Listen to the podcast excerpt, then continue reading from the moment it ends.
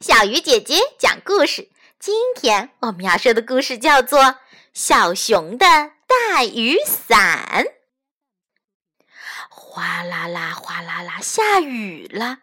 可是小熊没有带雨伞，它急急忙忙地往家跑。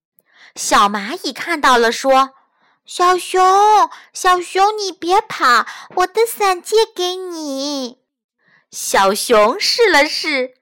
小蚂蚁的伞可真小呀！他说：“小蚂蚁，谢谢你，你的伞太小了。”小熊说完，继续往家跑。小青蛙看到了，说：“小熊，小熊，你别跑，我的伞借给你。”小熊试了试，小青蛙的伞也太小了。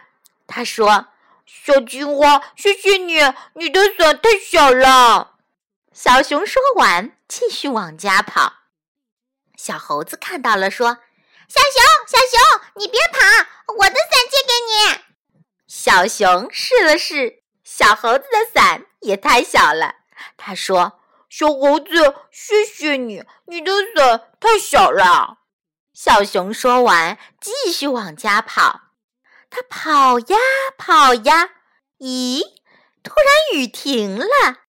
小熊停下来，抬头一看，原来是大象用它大大的耳朵帮它把雨挡住了。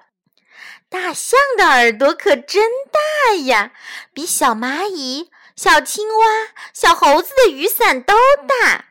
大象说：“哈哈，小熊，小熊，你别跑，用我的大耳朵给你当雨伞吧。”小熊开心地说。谢谢你，大象。就这样，小熊和大象一起开心的回家了。亲爱的小朋友，你还记得小熊最后用了谁的雨伞呢？欢迎通过微信告诉小鱼姐姐哟。好了，小鱼姐姐讲故事今天就到这里啦，小朋友，我们明天再见。